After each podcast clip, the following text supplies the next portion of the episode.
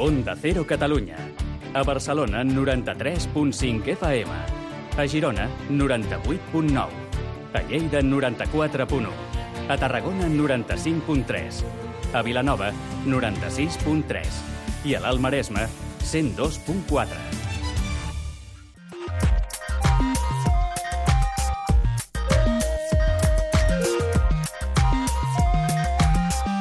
Made in Japan, amb Ramon Soler Padró. Benvinguts tots i totes al Made in Japan. Minna-san, Made in Japan ni yokoso! A l'edició del Made in Japan d'aquesta setmana coneixerem plegats com és eh, que la nova meca del manga es troba a l'Aràbia Saudita. I a més descobrirem les teràpies japoneses del shiatsu i el reiki, amb dos mestres d'amb dues disciplines. Gaudirem també de les novetats de japonshop.com que estan importades directament des dels carrers de Tòquio i visitarem, això sí, radiofònicament, la cocteleria japonesa Mizuwari. Seguiu en antena, que ja comencem. Hajime Masho! A Onda Cero Catalunya, Made in Japan, amb Ramon Soler Padró.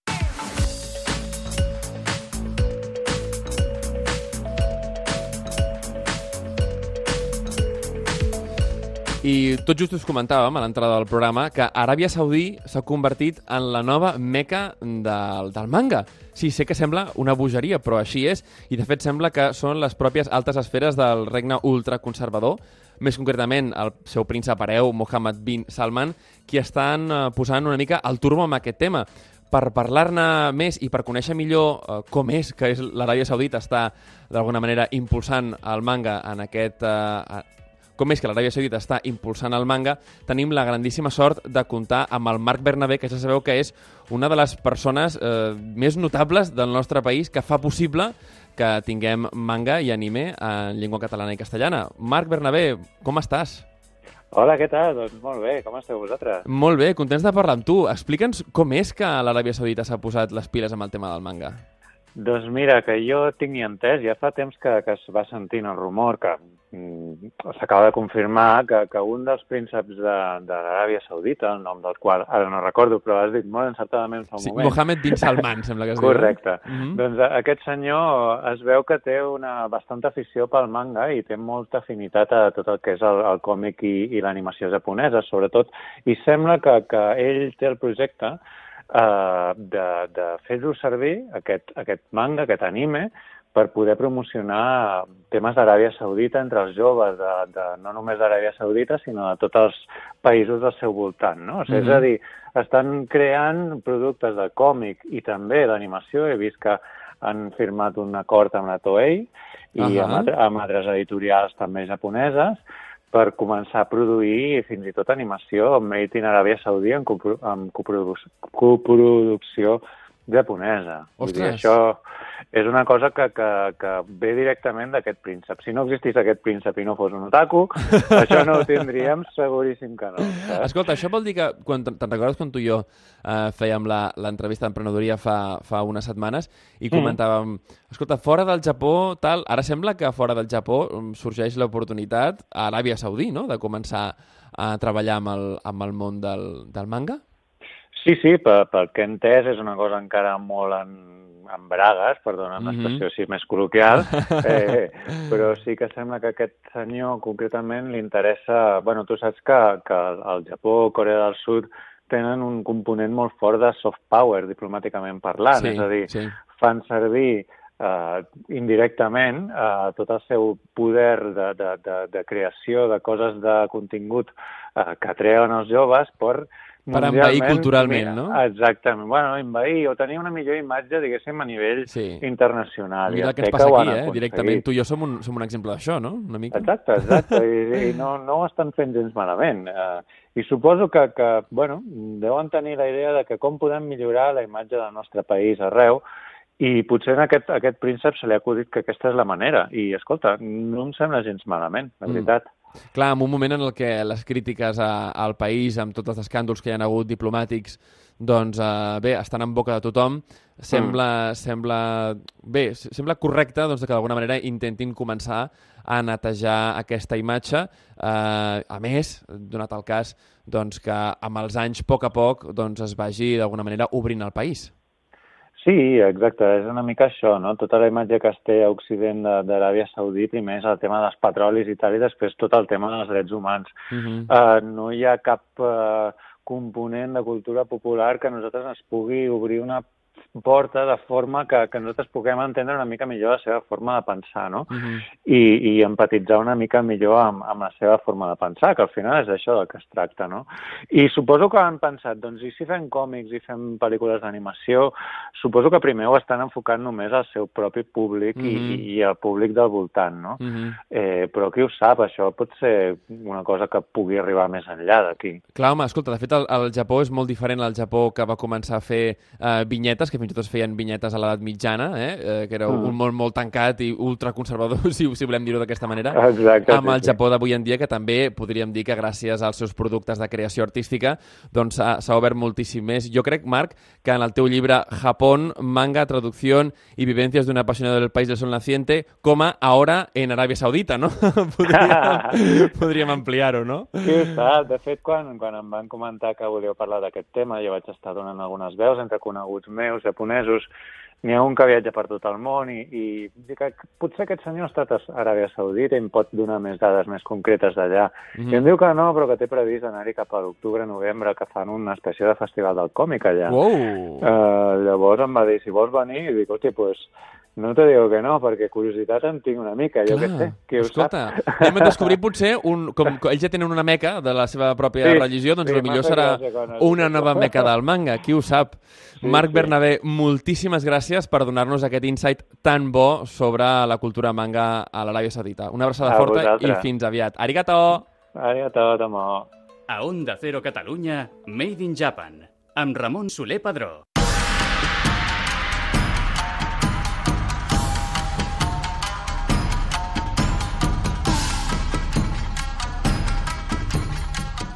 I ja la tenim aquí, la nostra tertúlia Izakaya. Recordeu, Izakaya, el lloc en el qual els japonesos perden la vergonya. I és que ens agrada sempre aprofundir al voltant d'una bona taula, amb la Izakaya seria doncs, amb menjar i beure, en aquest cas doncs, som una mica més austers, sempre sobre temes de la cultura, eh, i en aquest cas volem fer-ho sobre les teràpies, teràpies també alternatives. En aquest cas, parlarem del Reiki i del Shiatsu, però començarem amb el Reiki. I és que tenim la sort de comptar amb el Joan Piqué de l'escola de Reiki Joan Piqué, eh, i que està aquí a Barcelona, al carrer València, en Vilamarí, i també a Castelldefels. Molt benvingut, Joan Piqué, com estàs? Hola, molt bé, content d'estar aquí. Explica'ns això del Reiki, no? És fantàstic. Eh, que, això... Que, és, una, és, una, és una teràpia que hem sentit tant, tant a parlar. Doncs sí, però més que una teràpia, també és una forma de vida. Reiki, què quiere decir? Energía del universo, o energía universal sería la traducción. Estos son dos kanjis, pero en realidad la traducción sería mucho más profunda. Como todo, en Japón está lo que se ve y lo que está oculto. En el Reiki también es así. El kanji de Reiki tiene una definición muy poética y muy profunda que podemos definir como lluvia eh, que viene del cielo para aquellas personas que hablan mucho con Dios, como por ejemplo el chamán o la medium. Eso sería el primer carácter que vemos montado en la parte superior, que sería rey. Eso se podría desglosar de esta manera, todo lo que he dicho. Y abajo sería campo de arroz y vapor. Si lo desglosamos así no tiene mucho sentido, pero si buscamos el sentido poético y profundo, quiere decir, aquella persona que hable mucho con Dios recibirá de forma ilimitada la bendición del cielo que aunque no veamos como el campo de arroz, estará presente en todos los aspectos de nuestra vida. Esto es en realidad lo que quiere decir los dos caracteres unidos de Reiki. Oye, ¿y cómo se llega a ser un maestro de Reiki? ¿Dónde se aprende? Bueno, eh, aquí en Cataluña, por ejemplo, se puede aprender, en toda Europa una persona se puede formar como maestro de Reiki, pero eh, lamentablemente pues os tengo que decir que no es lo mismo formarse en Occidente que en Japón. Digamos que es totalmente diferente de lo que los japoneses llaman como Seiyo Reiki. Seiyo Reiki sería Reiki occidental o Dento Reiki. Dento Reiki sería el Reiki tradicional antiguo y el Seiyo el Reiki occidental. Eh, ¿Qué grandes diferencias hay? Bueno, eh, esto em, todo se debe a la pérdida de Japón en la guerra, en el 1945. Ahí hay un antes y un después en el Reiki. Digamos que el Reiki desaparece en el 45 de manera pública y se practica de forma clandestina o privada en los hogares japoneses, porque parece ser que había una ley que surgió, una ley de medicina, que prohibía el Reiki, entre otras cosas. Impuesto como- por los americanos, supongo. ¿eh? Totalmente. Como Por ejemplo, el shiatsu. ¿eh? El shiatsu también eh, dicen que lo prohibieron, la acupuntura, luego las leyes cambiaron, pero lamentablemente el reiki eh, quedó perjudicado hasta hoy en día. Eh, el reiki era un método que incluso se dice que lo practicaba toda la marina del ejército japonés y Ajá. que hasta el 45 se dice que había un millón de personas en Japón que practicaban reiki. De acuerdo. Luego todo esto cambió por culpa de los americanos. Oye, vamos a, vamos a ver un poco el Reiki en qué consiste, porque Sí. estamos hablando de historia, pero yo creo que el, el oyente quiere saber, Eh. oye, ah, escucho mucho el Reiki esto, ¿no? Por la tele, por medios, tal, pero ¿qué es el Reiki? Sí, el Reiki. Vamos a resumirlo porque la verdad es que Claro. hay, hay para un programa, para muchos programas. Ajá, ¿eh? Por ejemplo, ajá. podríamos hablar en un programa de la historia del Reiki. Claro. Eh, va- Vamos a concretar eh, con temas que se entiendan. Eh, resumidos, el Reiki es un método que ayuda a traer a la persona equilibrio en cuerpo y mente, crecimiento personal y equilibrio energético, bienestar físico y mental. Ajá. Pero ¿cómo se hace? Es decir, ¿cómo conseguimos esto? El Reiki se ha hecho popular por la imposición de manos, pero en realidad hay una cosa que es el pilar del Reiki. He ahí una de las grandes diferencias del Reiki de Occidente y el Reiki de Japón, que es la meditación. Ajá. Entonces, en el Reiki de Occidente no existe la meditación y en el Reiki de Japón es el pilar. Gracias a la meditación tenemos todos esos beneficios y todo ese equilibrio y todo ese progreso y en realidad lo que buscamos que es el Anjin Ryumei, que es eh, una palabra que se define como eh, conseguir paz en el corazón. Ajá. Entonces, ¿esa meditación es activa por parte de quién recibe el Reiki o de quién eh, lo emite? Por parte de quien aprende Reiki Ajá. en una formación, ahí se le enseñan una serie de técnicas para practicarlas. Eso el practicante de Reiki. La persona que quiera recibir Reiki se recibe eh, o lo recibe a través de la imposición de manos. Entonces se estimulan puntos energéticos. Esto es similar a la acupuntura o al shiatsu también. Entonces en el Reiki tocamos físicamente, siempre físicamente. Otra de las grandes diferencias. El Reiki de Occidente no se toca, Ajá. se mantiene una distancia entre el cuerpo físico y las manos y en el Reiki de Japón siempre se toca. Entonces a través de ese tacto físico con las manos se devuelve el cuerpo a su estado original de equilibrio. Ajá. Oye, esto podría sonarle a más de uno a una terapia que ha, que ha sonado mucho también como la de la polaridad y esas cosas, ¿no? ¿Tiene algo que ver? ¿Se basa en eso, no? Bueno, no tiene nada que ver, Ajá. pero sí que comparte la imposición de manos. Ajá. Eh, Oye, ¿y tú dónde, dónde te formaste? ¿En Japón, entiendo? Sí, Eh, eh, en Japón han sido ya 10 viajes de investigación y allí me formé con cuatro líneas diferentes y tres de ellas me pudieron dar lo que se conoce como Shihan, que es la maestría. Entonces, eh, concretamente hay uno que soy miembro de esa escuela, que es la escuela de Chikiden Reiki. Chikiden quiere decir directo, ¿eh? el Reiki tal como se hacía antiguamente. Y yo, tal como lo hacen en Japón, lo enseño aquí en nuestra tierra. El Chikiden Reiki. ¿Y eh, en qué se diferencia Chikiden Reiki del resto? Pues totalmente ahí he encontrado no solamente que me enseñen unas técnicas, sino que también eh, reciba la transmisión de la tradición antigua. Eso es lo que me apasionó. Notar en, en- en esa enseñanza como un peso que es el peso de la tradición. Eso fue lo que me enamoró de este método. Tengo que decir que completé la, ma- la maestría de 10 métodos diferentes, no solo en Japón, también en España, completé otras formaciones eh, y para mí el Jikiden es eh, lo mejor. Oye, y cuando tienes alumnos que quieren ah, aprender, ¿no? Eh, ¿Cuál es un poco el interés que ves detrás de ellos? ¿Por qué quieren aprender Reiki? Bueno, la gente quiere aprender Reiki pues para quitar estrés en su vida, para tener... ¿Para ellos mismos? Para ellos decir, mismos, sí. La gente suele venir con un nivel de estrés muy alto Ajá. o también con inquietudes por aprender, cómo tratar a otra persona, cómo dar ese bienestar, cómo ayudar a la gente. ¿eh? Mucha gente viene con ese propósito, cómo ayudar a sus seres queridos, eh, cómo aprender una terapia complementaria que puede enriquecer, por ejemplo, sus conocimientos, eh, o cómo dedicarse también a esto, porque puede ser una salida profesional. Por ejemplo, en mi caso, este es mi trabajo. Claro. Oye, y, y, para la gente, digamos, que, que, que, no, que sienta cierta curiosidad por recibir una, una terapia Reiki, ¿qué, ¿qué les podríamos decir para que se animasen? Bueno, pues que experimentando una sesión de Reiki pueden recibir eh, mm, una cosa placentera eh, que les puede dar bienestar, eh, relajación y que yo aconsejo que lo disfruten porque es una experiencia fantástica. ¿Es necesaria la meditación para poder recibir mayores beneficios de, de una sesión de Reiki? No es necesaria porque la persona se tumba en la camilla y ya inmediatamente entra en ese estado de meditación. Aunque no lo busque, la persona puede venir con mucho estrés, pero a través de la imposición de manos en esos puntos determinados, entra la persona en ese estado de bienestar. O sea, la persona se puede permitir eh, el hecho de venir con mucho estrés a la consulta. Ajá, ok, entonces no, no hay un, no hay un límite de estrés, ¿no? No, hay No. un límite de estrés. Bueno, yo siempre aconsejo que la persona cuando venga a verme, eh, si puede ser, ese día, eh, antes de venir a verme, no tome café. Lo aconsejo. Café, Algo casi imposible hoy en día, ¿no? café, Porque- té o estimulantes. Ajá. Aconsejo eso si es posible. Ajá, ajá, porque sí que es verdad que con, con- hoy en día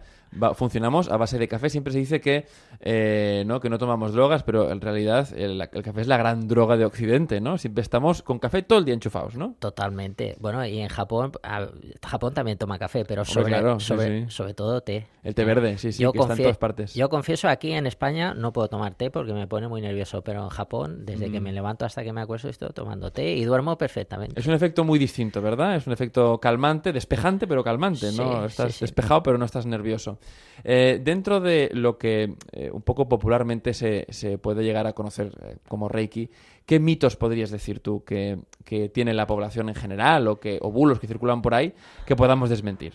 Bueno, pues eh, la verdad es que hay muchos, pero así como cosa anecdótica, curiosa, podemos hablar de la historia. Por ejemplo, este señor, Mikao Usui, antes de dedicarse a esto del Reiki, que le llegó por accidente, era secretario, se dice, de un político llamado Shinpei Goto. Entonces, ese se puede decir que fue uno de sus últimos empleos, aunque eso es algo que estoy investigando, pero en Japón cuentan esa historia. Ajá.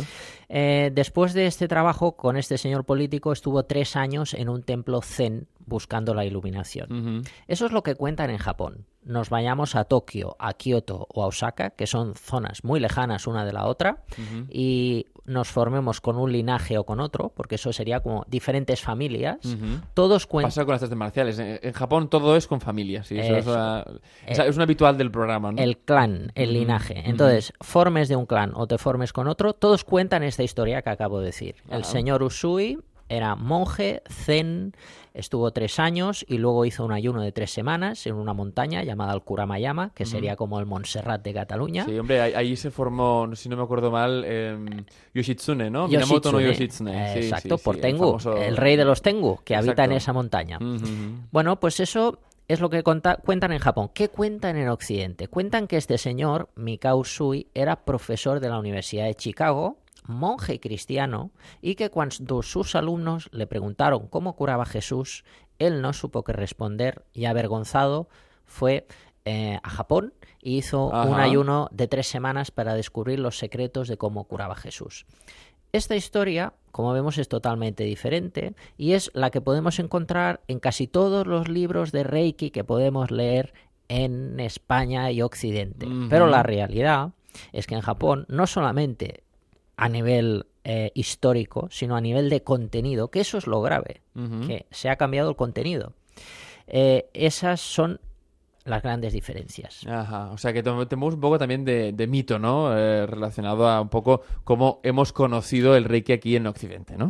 De hecho, tengo que decir como prueba, pues si hay gente que no que es amante del Reiki, eh, tengo la carta de la Universidad de Chicago Ajá. que desmiente que ahí no hubo ningún profesor llamado Mikao Sui, ni profesor ni alumno. Y tengo esa carta. Ajá. ¿eh? Entonces, Vale, vale, qué bueno. Eso, es- eso siempre es bueno. Tener pruebas, pruebas documentales en este mundo es indispensable porque si no te, no te cree nadie, ¿eh? Al final. Exacto, exacto. Oye, pues eh, te damos las gracias, Joan Piqué, de la Escuela de Reiki. Oye, cuéntanos, ¿dónde podemos encontraros en redes sociales antes de pasar a nuestro compañero de Shiatsu? Bueno, en redes sociales, Piquer Juan, Ajá. eh, Instagram Sí, arroba Piqué Joan. Ajá. y en Facebook como Joan Piquer, Ajá. también YouTube y www.joanpiquer.es. Fantástico. Pues te damos las gracias por estar con nosotros Un y ahora mismo eh, pasamos con nuestro invitado de la Escuela Shiatsu de Barcelona. I eh, continuem la nostra tertúlia Izakaya. Ja heu sentit al principi que ens agradava tractar dues teràpies en aquest cas. Hem començat amb el Reiki, però ara anem a seguir tot just amb el Shiatsu i per parlar-ne eh, d'aquesta d'aquesta teràpia, d'aquesta tècnica, contem amb el Xavier Teixidor i la Sachiko Onuma. Benvinguts a tots dos a Made in Japan. Hola, què tal? Com esteu? Hola, moltes gràcies, què tal? Expliqueu-nos per començar uh, què, què és el shiatsu, perquè molta gent dirà, "Això és un massatge qualsevol, no? Eh, En què consisteix, Xavier? Bé, el shiatsu és una teràpia japonesa Uh -huh. que va néixer a principis del segle XX. El seu fundador és el Tokujiro Namikoshi, Uh -huh. que és un senyor doncs, molt cèlebre al Japó, és molt conegut. I, bàsicament, el shiatsu consisteix en pressió amb els dits Mhm. i amb les mans. De fet, la, la paraula shiatsu, shi vol dir dit i atsu vol dir pressió. Uh -huh. Shiatsu vol dir pressió amb els dits. I és una barreja, fonamentalment, és una barreja de la medicina tradicional japonesa, Uh -huh. sobretot del Do-In i de l'Amma, Uh -huh.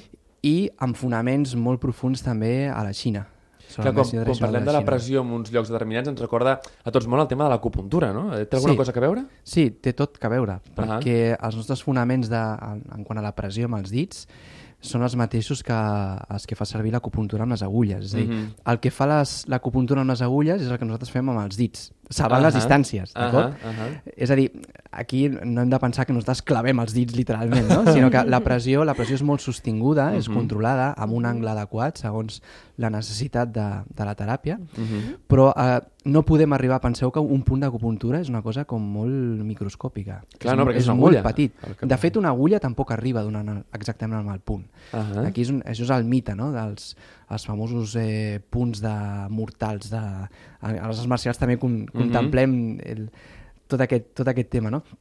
El tema és que un punt d'acupuntura és una cosa molt petita Mhm. i és pràcticament impossible encertar-lo inclús amb una agulla. És a dir, Mhm. nosaltres tenim un rang, un, una zona de, de marge, Mhm. que és eh, d'uns- mil·límetres, no molts, però igual mig centímetre, 4 mil·límetres, Mhm. que clavem on clavem l'agulla o arribem allà amb el dit, la pressió es fa efectiva. Mhm. És a dir, hi ha un marge d'error. Mhm. Aleshores, el shiatsu el que fa és actuar sobre els meridians d'acupuntura igual que fan les agulles a la medicina tradicional xinesa. Ahà. De part de, dels punts d'acupuntura, també, eh, també pressionem a punts fora de meridià. Ahà. Val? I també incloure que el shiatsu inclou el stretching, Mhm. també utilitzem estiraments. Ahà. Sí. Ah, ostres, això, això, això, això, and stretching. Llavors, també, um, per fer de vegades més efectiva Ahà. o arribar a cert punt, també utilitzem l'estirament. Sí. Ah, i, quins, això, I quins beneficis té al final el, el shiatsu sobre la persona a qui l'apliquem? El shiatsu no, mm, no és tampoc la, el paradigma de, de les teràpies, és a dir, Mhm.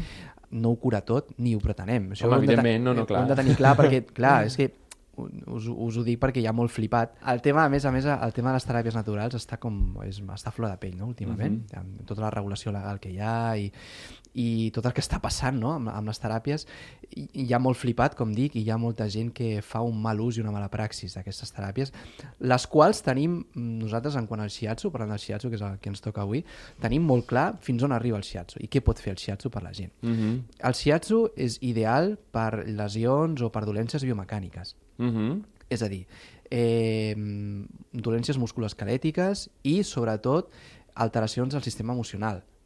Ostres, que sobretot. curiós. Mhm. És a dir, jo tinc, tinc ansietat, tinc angoixa, tinc insomni, tinc aquest tipus de coses. Bueno, la- la- L'insomni i l'ansietat són, són, és la mateixa cosa, no? Sí, eh? Però, I clar- és el mal del segle, del segle XXI, eh? Sí, sí, Mhm. efectivament, l'estrès, tota, tota aquesta cosa que Mhm. ve associada amb, amb, amb l'alteració de les emocions i del sistema nerviós, Mhm. doncs el shiatsu té molt a dir aquí, Sí. perquè és molt efectiu, Mhm. molt, molt efectiu. És a dir, el shiatsu el que fa, quan tu reps una pressió, passen dues coses al cos. Una, que el cos comença a alliberar hormones, Mhm. serotonina, dopamina, Mhm. endorfina, eh? que a tothom li sonen, i a més a més, eh, el sistema parasimpàtic del cos comença a activar-se. Mhm. És a dir, el sistema parasimpàtic el que fa és desactivar el cos. Ahà. Sí? Molt ràpidament, el sistema simpàtic el que fa és eh, activar el cos.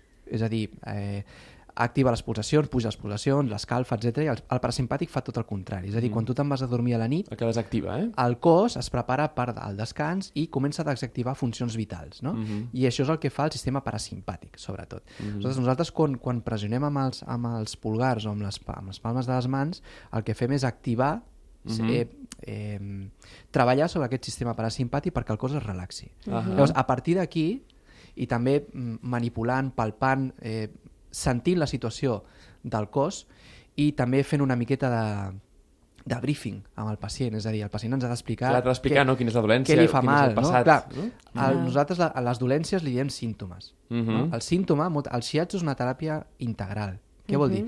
Que si a mi em fa mal la cervical i vinc a que tu em, em curis les cervicals, jo probablement, pel que tu m'expliquis i pel que jo noti al teu cos, avaluaré i arribaré a la conclusió de que sí, et fa mal les cervicals, però no perquè et passi alguna cosa a les cervicals. Mhm. Pot ser que sí, que pot ser, sigui una dolència mecànica, és a dir, mira, un cop de vent i, me, i tinc tortícolis, no? Però moltes No vegades... sol ser així, eh? Moltes vegades diem el cop de vent, però Sí, sí. hi ha darrere una història més llarga, eh? Exacte. Llavors, eh, la, el símptoma, segons per nosaltres, és un reflexe d'una dolència més profunda dintre del cos. Mhm. sí? És a dir, a, a mi em pot fer mal, jo tinc, mm, puc tindre problemes gàstrics, per exemple, de digestió, però probablement això vingui de l'esquena. No? O tinc un, em fa mal el turmell, però igual no és el turmell, sinó que té a veure amb, amb les meves cervicals, per exemple. No? Doncs Tot això està molt associat. Aleshores, hem de tenir clar quines, quins són els límits d'actuació del shiatsu, que sobretot està especialment indicat pel sistema musculoesquelètic, per dolències emocionals, etc. I, i, I sobretot que és una teràpia preventiva. Ahà. És a dir, que això es prepara, no? La medicina oriental és molt clara, l'acupuntura és molt clara, no? És a dir, els xinesos també superen. Mhm. I els japonesos també superen, no? És a dir, no, és que... Una cosa no treu l'altra, eh? No treu l'altra. Mhm. És a dir, a la Xina i al Japó eh, són molt preventius en aquest, en aquest sentit. Abans que arribi l'enfermetat, jo passo pel taller Mhm. i mantinc el cos en unes bones condicions. Fer un amb manteniment, aquí, aquí a Europa no estem tan acostumats a fer el manteniment. No, és, no. Eh, quan, quan ja és massa tard hem de passar pel quiròfan. Uh, trobeu que uh, una mica de cara a la gent que us arriba, uh, veieu que, bé, això ho diu tothom, no? però és interessant sempre veure de cara als qui tracteu a les persones que tenen aquestes dolències, que l'estrès és, diguéssim, la gran, per dir-ho d'alguna manera, la gran dolència del nostre temps? Sí, sí que, sí que l'és. A més, moltes lesions físiques Mhm. venen, venen a través de les emocions. Nosaltres també treballem el sistema orgànic Mhm. i és, hi ha una tècnica dins del shiatsu que es diu Ampuku, que tracta també totes les, tots els òrgans. Mhm, val? I cada òrgan, mm, en medicina oriental, eh, té una emoció, Mhm, també. Ara no farem una classe de, de medicina. mira que bé, ja comencem, eh? Sí, llavors, clar... Curs, curs número 1, comencem. Sí, no hi ha medicina més aquí con convencional. Sí. També, doncs, eh, es traduiria amb, amb, amb les fàcies, amb les retraccions que tenim físiques, orgàniques, i les Mhm. fàcies del, de, dels òrgans.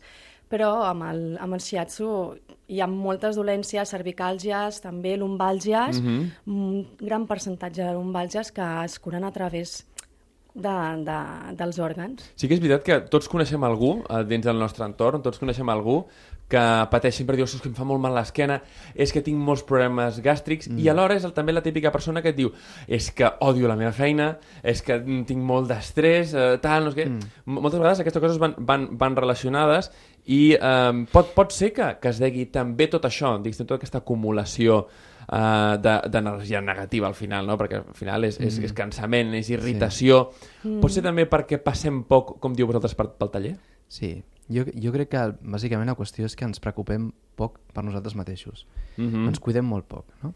És a dir, I això no té per què voler ser un símptoma d'egoisme, no? Voler preocupar-se per, tu, per un No, mateix. no, al contrari. Perquè la gent moltes vegades ho Molt relaciona, però fixeu-vos que la gent a vegades diu eh, és que aquest es preocupa molt de si mateix, no? No té res a veure tenir cura d'un mateix, no? Mm. Amb donar-se a, no? amb donar Clar, bombo, no? Jo crec que aquest, aquest és, un, és un punt clau, no? Ara, i més amb, amb, la, amb la moda de les xarxes socials mm -hmm. i el Mhm. postureo i sembla que si no et fas una foto a l'Instagram fent ioga ja no ets ningú avui Ostres, dia, sí, sí, no? Perquè els, els instayoguis, no? eh? Déu-n'hi-do. Aleshores, eh, no, no, el, fins a cert punt l'e- l'egoisme ben conduït és, com, és, és l'ego, no? Mm. -hmm. És que és una persona molt egocèntrica, no? Si l'ego està bé, l'ego és útil, Mhm. però ben estudiat, ben entrenat, ben, ben, ben, ben col·locat, no? Aleshores, eh, crec que hauríem de copiar una miqueta més a, als orientals, en aquest cas als japonesos, Mhm.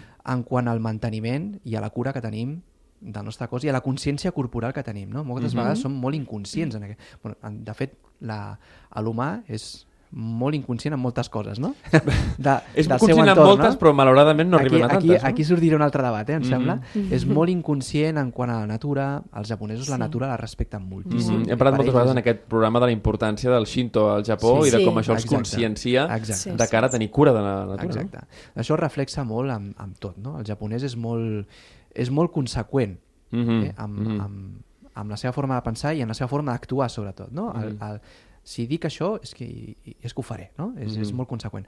Aleshores, ells tenen molta cura de si mateixos i que al, al final es projecta en, en la cura pel que els envolta, no? I Mhm. passar cada 15 dies o cada 10 dies, passar per la camilla, pel futon, Mhm. i rebre un shiatsu per mantenir-se, Mhm. de la mateixa manera que hi ha certs aliments que no, que no, que no tasten i altres Mhm. que sí, no? Mhm.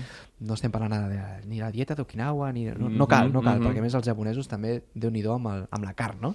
Sí, no, i tant, i tant. Perquè aquí tenim molts mites de que no, al, al Japó només mengen peix. No, mentida. No, no, no. no. Mengen molta carn, no? En el moment en què eren tots pobres de misericòrdia, sí, però, però ara ja no. és un altre món, és molt Jo crec, diferent. jo crec que en aquest sentit eh, tenim molt, molt a aprendre de, de la cultura japonesa Mhm. i passar pel taller, cuidar-nos una miqueta més Sí. i, i sobretot disfrutar una miqueta les bondats d'aquest tipus de teràpies perquè són grans desconegudes Mhm. també una miqueta per, per tota la voràgina que, que hem tingut a, Mhm. en de aquest diferents sentit. teràpies, no? Sí. Parlàvem fa un moment amb el nostre convidat anterior sobre uh, la teràpia de polaritat també, que és una cosa que també va arribar, no sé molt bé d'on, no? però que també tractava de posar doncs, uh, pressió, tal, bueno, en fi, hi ha hagut moltíssimes d'aquestes.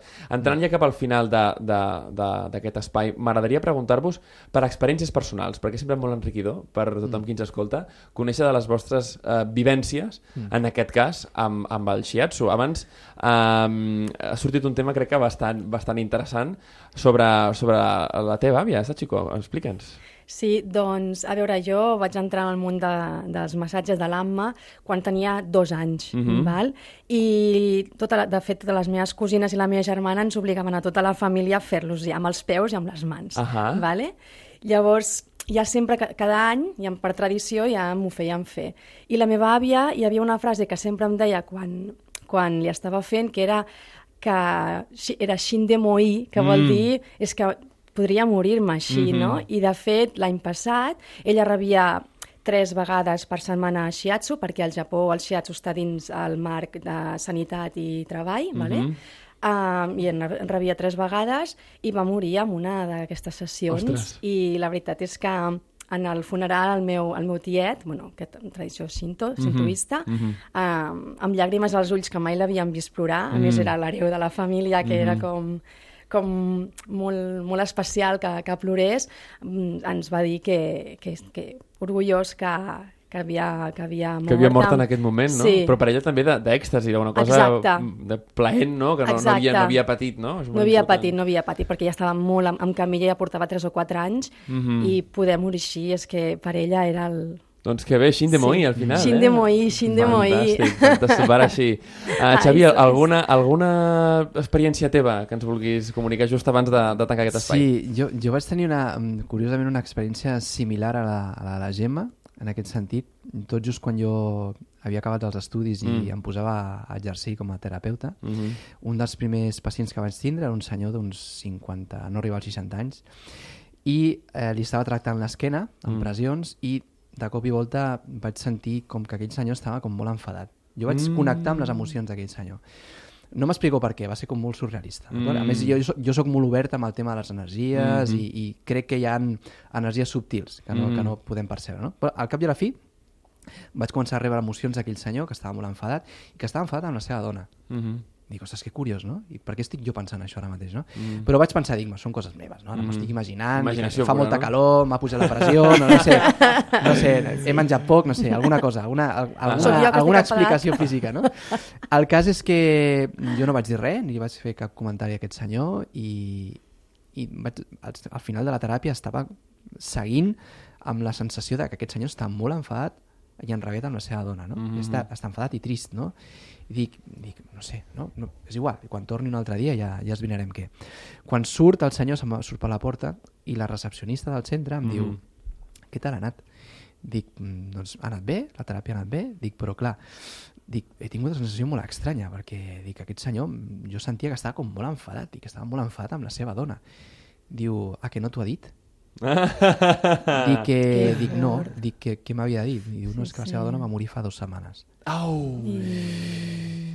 I em vaig quedar planxadíssim. Dic, clar, Ostres. ara entenc. Mm. Estava enfadat, estava enrabiat Clar, perquè havia marxat. clar. Saps? Mhm. I, I va ser molt fort, l'experiència va ser molt forta, però em, em, em va reconfortar arribar a aquest nivell de connexió amb un pacient que no, no sempre succeeix, eh? també, Mhm. també us ho dic, que és, és, no és habitual eh, la connexió, però hi ha vegades que la gent ve amb aquesta necessitat de connexió, no sap que la necessita, Mm -hmm. Mm. però tu amb, amb, la, amb, amb el teu tacte, amb, el teu, amb la teva empatia, doncs, Ho reps, no? Reps al final l'energia que ella està... i has de fer la teva feina, que és ajudar-lo. Fantàstic. Doncs ens quedem amb, amb, aquesta, amb aquesta idea que aquesta teràpia, el shiatsu, serveix sobretot per ajudar els demés. Em quedo també amb la idea de que hem de passar pel taller de tant en quant, que és important, fer alguna revisió, i que eh, tenir cura de l'ego també és tenir cura de nosaltres mateixos, no donar-nos autobombo, com moltes vegades es diu, eh, és el que centra aquestes teràpies, sinó al contrari, tenir cura per nosaltres poder després tornar cap als demés. Així doncs, Xavier Teixidor i Sachko Onuma, moltíssimes gràcies per acompanyar-nos i ens veiem amb tots vosaltres dintre d'una estona. A Onda Cero Catalunya, Made in Japan, el programa sobre la cultura japonesa.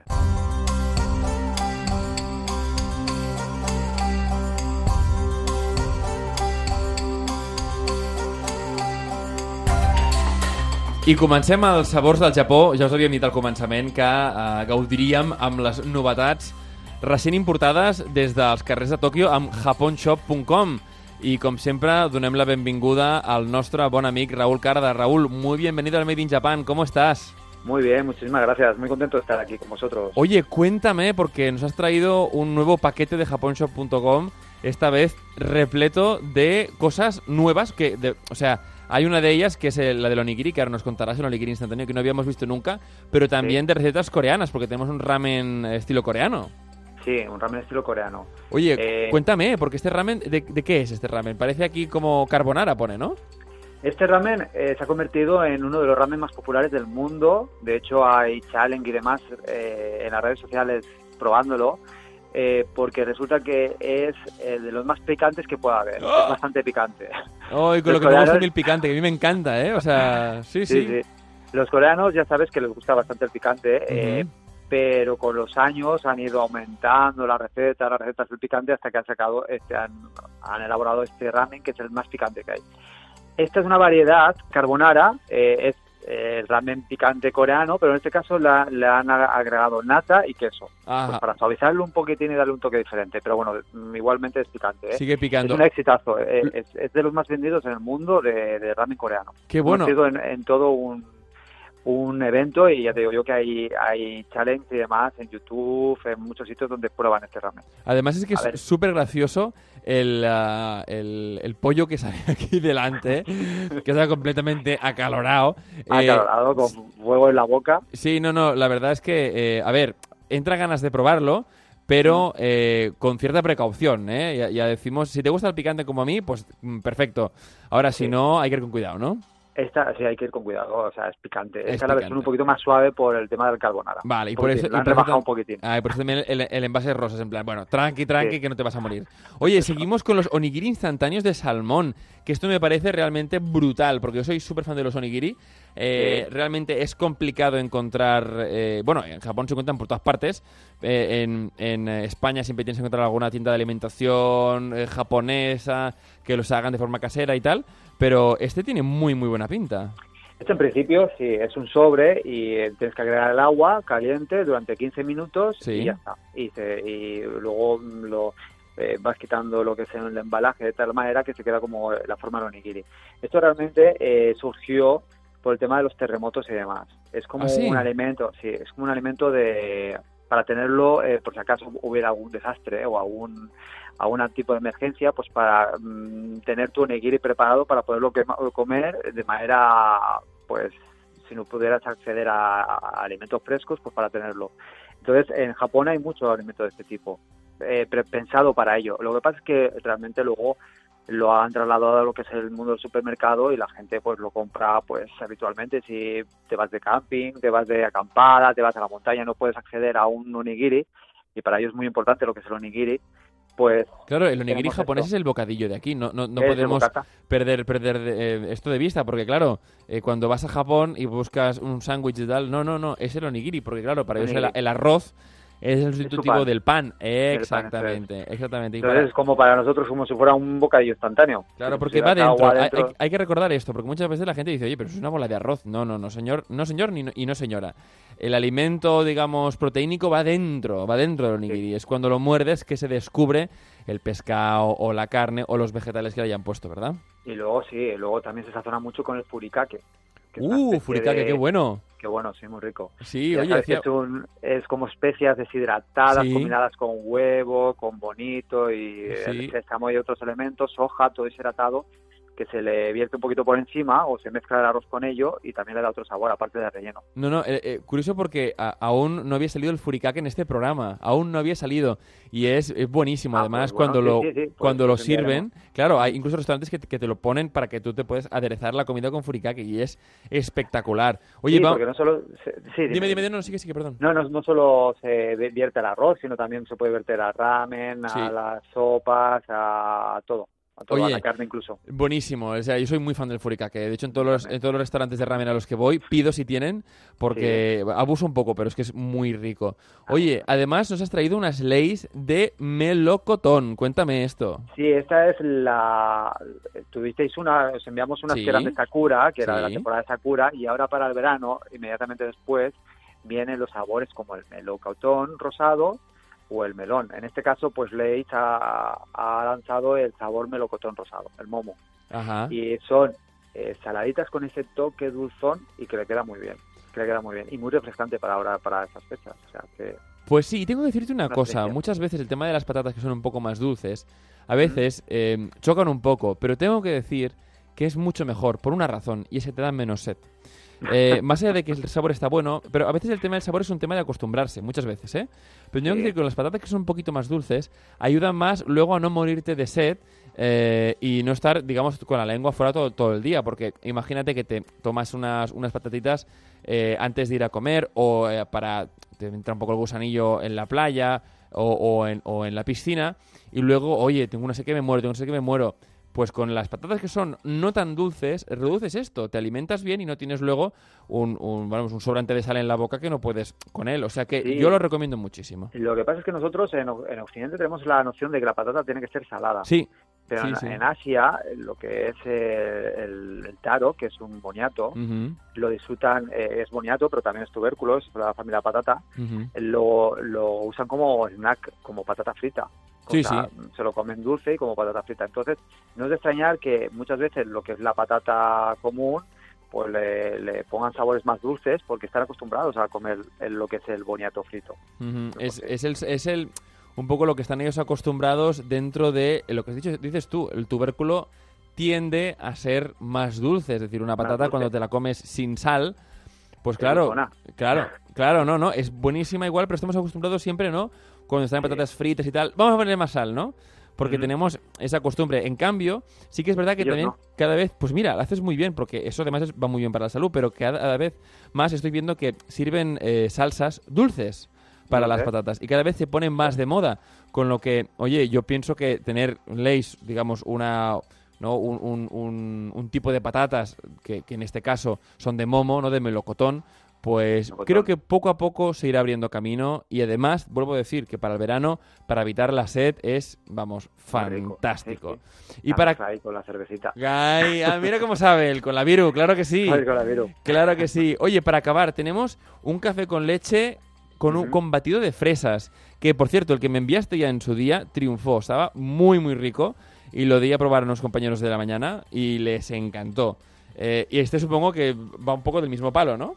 Sí, este es de botella de metal, eh, también es de, de combini, máquina expendedora, o sea, e- es, específico para ello. Y es la combinación de café con leche, café, café latte, pero con batido de fresa. O sea, no, no es que lleve sirope de fresa, además, sino que incluye, o sea, la mezcla ha sido con batido de fresas. Vale, o sea que es café con batido de fresas. Eso es. Ah, vale. Y además tengo que decirte que me encanta el envase. Porque este sí que es el envase típico de las máquinas de café frío de Japón. Es de bote, como si fuera un botellín con rosca, sí. de rosca y completamente metálico. Sí, sí, además que sabes que ellos en el tema de, del- de los, los botes metálicos los llevan mucho también por un tema de reciclaje, ¿eh? es fantástico. Oye, y quiero además hacer aquí un, un pequeño alegato para el tema del reciclaje. A ver si cambiamos, ¿no? Eh, entre todos aquí en Europa el tema de las botellas de plástico, los fabricantes, ¿eh? por más envases metalizados que es- claro, que sea luego más fácil de reciclar. Hay que hacer un esfuerzo por el planeta, Raúl, ya lo sabes. Sí, sí, sí, estamos de acuerdo. Entre todos lo conseguiremos. Raúl Cardao, desde japonshop.com, gracias por todo lo que nos traes y además por seguir innovando, porque es que esta vez tenemos cosas realmente mm, novedosas que hasta ahora no habíamos visto, o sea que ha- hay que seguir superándose. El Nigel Express nos ha encantado. No, no, además, además tengo que recomendar el vídeo que tenéis en redes sociales, que está Sí. súper chulo, o sea que no os lo podéis perder, que además ahí os, os indica cómo hacerlo, o sea que no, se- no hay pérdida, vamos, No facilísimo. fácil. Sí. Raúl Cardao, muchísimas gracias desde japonshop.com, un abrazo fuerte, arigato. Un abrazo, arigato. Des que vaig tornar del Japó, em moro per tornar a tastar aquells noodle cap tan bons. Ostres, sí, però jo trobo molt a faltar el refresc de sabors nous, com el de plàtan o el de préssec. Ara que ho recordo, el Kentaro em va recomanar japonshop.com. Ell diu que troba tot el que tenen al Japó, que t'arriba a casa una comanda en 24 hores i que, a més, tenen un munt de sorpreses pels otaku. Entraré a Japon Shop, doncs. Encarregaré un superet boníssim per demà. Què et sembla? Fantàstic! Jo em demano un sudon de curri. Japón Shop.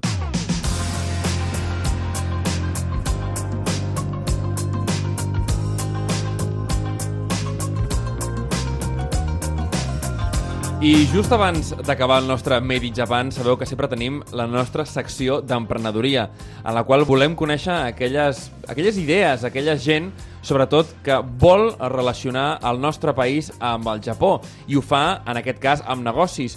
Uh, I ara parlem del Mizuwari, que és una cocteleria que està molt, molt a prop d'aquell restaurant del qual parlàvem fa un parell de mesos, que era el Nippon, del nostre bon amic Yuichi, i és que la Mizuwari és de les, jo crec que de les primeres cocteleries japoneses que ens sentim a parlar a Barcelona i àrea metropolitana, perquè està a l'Hospitalet, al carrer Riera de la Creu 50, i avui en tenim el, el, la persona que la fa possible, que és el José Núñez Galván. Muy bienvenido al Made in Japan, José, ¿cómo estás? Hola, ¿qué tal? Muy bien. Eh, cuéntame, ¿de dónde surgió la idea primero de llamar a esta coctelería Mizuwari? Bueno, verás, a mí el estilo de coctelería japonesa siempre me ha fascinado. Ajá. Y Mitsubari en concreto es un cóctel japonés que encaja mucho con el estilo que yo suelo trabajar. Cuéntame, entonces, ¿qué, qué tipo de cóctel es el Mizuwari? El Mitsubari, literalmente, Mitsu agua, bari mezcla, sería combinar el whisky en concreto con, con agua, pero se puede hacer cualquier destilado. Es la forma que utilizan la- los japoneses en general para... Para no hacer un chupito demasiado fuerte, Exacto. ¿no? Ajá, ajá, para, para suavizarlo. Suena un poco al, al- al estilo americano. ¿Es que los japoneses un poco mm, se inspiraron en, en los cócteles americanos de la posguerra o así? ¿O ya venía de antes esto? ¿Cómo, cómo es? Eh, bueno, digamos que cuando probaron el, el scotch no Ajá. les acabó de encajar y tuvieron que buscar otras formas de tomarlo. Ajá, porque demasiado fuerte, claro, si comparamos con, Exacto. con el sake, el umeshu, todo Ellos esto. suelen tomar, mm, suelen beber de una forma un poquito más light, un poco más ligera Sí, y porque los además les sabores fuertes rápido, no les ¿eh? acaban de encajar. Ajá. Y entonces, ¿esta era la forma de suavizar el scotch, por ejemplo? Exacto. Ajá. De hecho, cuando hicieron el primer whisky no funcionó del todo y tuvieron que darle una vuelta y, y transformarlo y hacerlo de una forma un poquito más suave, más parecido a lo que es el sake. Entonces el, el- el whisky japonés, que recordemos que se hace whisky en Japón, el whisky japonés tiene un sabor eh, más suave, más dulce, ¿cómo lo podríamos Se describir? podría decir que es un poquito más suave. Ajá. Igualmente, el whisky japonés hoy en día está considerado entre los mejores del mundo. ¿Sí? Durante los últimos 8 o 10 años ha ido ganando competiciones y han quedado en el top 10. Oye, ¿y, y se- con qué se hace este, este whisky? ¿Se hace con maíz como el americano o como...? Exacto, compran el grano en Escocia y, y lo trabajan simplemente con agua japonesa y con su estilo característico. Ah, qué interesante. Oye, cuando hablamos de coctelería japonesa, más allá del, del mizuari que me has explicado, supongo que habrá más tipos de cócteles. Cuéntame, alguno, por ejemplo, eh, yo me pongo esta tesitura, ¿no? Yo, por ejemplo, quedo con unos amigos en un, en un bar japonés típico que son los bares de jazz, por ejemplo. y, qué cóctel recomendarías, no? Estamos ahí, pedimos a ver, oye, recomiéndanos algo. Por ejemplo, podríamos tomar un bambú, Ah, vale, ¿qué es, que es un cóctel clásico que se inventó en Tokio. Ajá, Bueno, de hecho lo inventó un alemán. Qué bueno, ¿en serio? un congreso, pero sí, en un hotel de Tokio. ajá. Y bueno, sería mezclado, eh, sería un vino dulce, eh, mezclado con vermut dulce y vermut seco. Ajá. Y, y ninguna soda ni nada, ¿eh? O sea, tal cual. Exacto, tal cual. Ajá. ¿Y qué, sería removido, estirado y qué, qué- qué sabor tiene esto? ¿Cómo- pues sería semiseco. Semiseco, forma. semiseco. Y si, por ejemplo, no sé, tenemos una cita y, y queremos, pues, de alguna manera, pues, impresionar o crear el ambiente adecuado, ¿cuál, cuál me recomendarías? Podríamos tomar, por ejemplo, un cóctel con champán, que sería Ah. el etude, Ajá. que está hecho con susa, un licor francés de hierbas. Sería mezclar el susa con el, con el champán.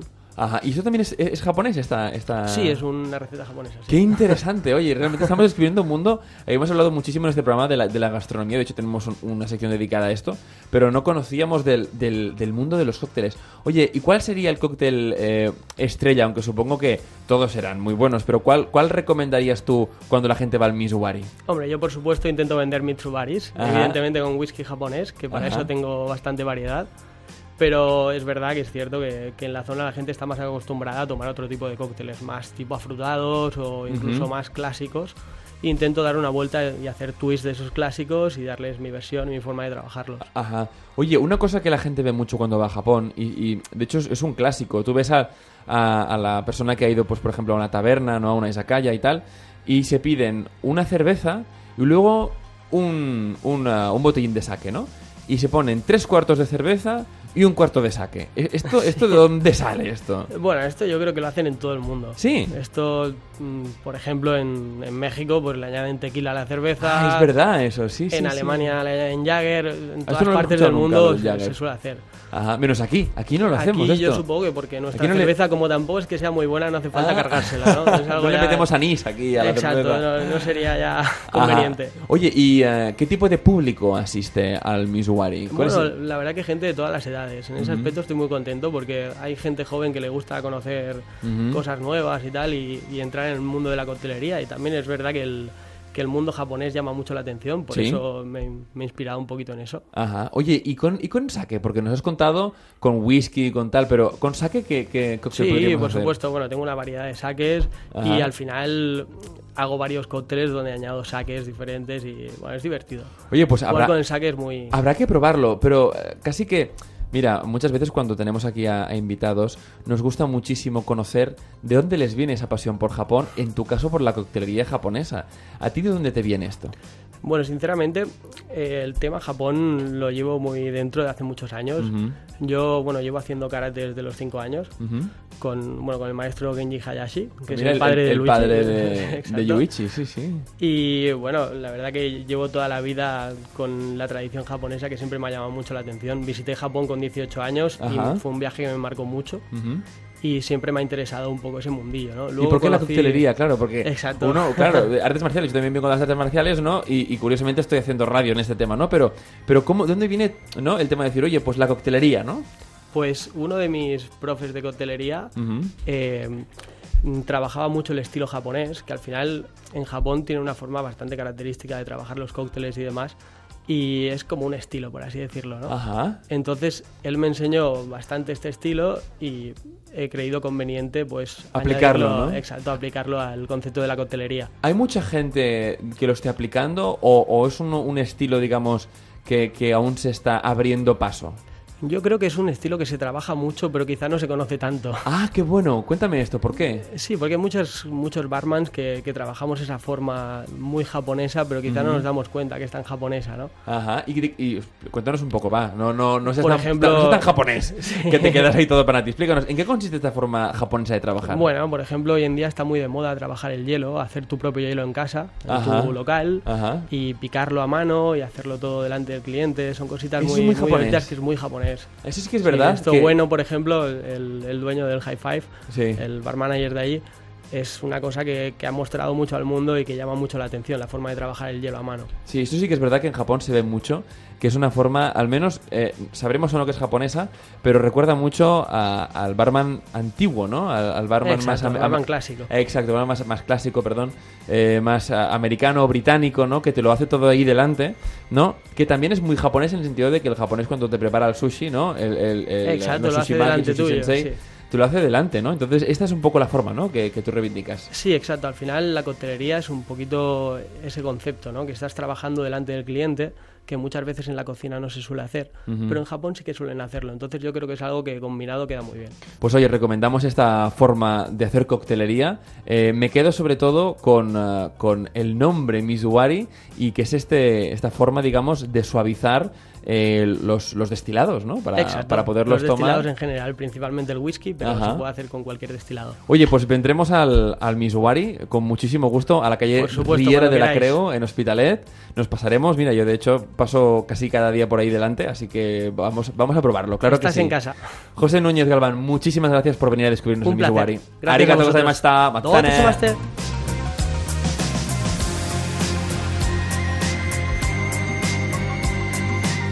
Onda Cero Catalunya, Made in Japan, amb Ramon Soler Padró.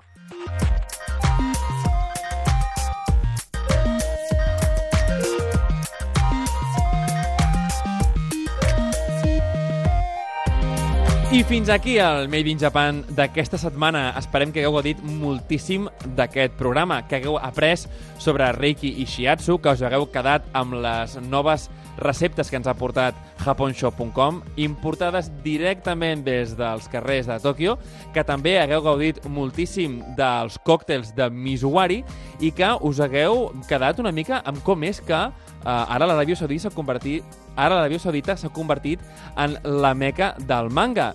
Sí, sí, i és que ja veieu que tot el món s'està contagiant d'aquesta febre del Japó. Esperem, doncs, veure-us la setmana que ve aquí, a la Casa de la Cultura Japonesa, al Made in Japan d'Onda Cero. A Onda Cero Catalunya, Made in Japan, amb Ramon Soler Padró.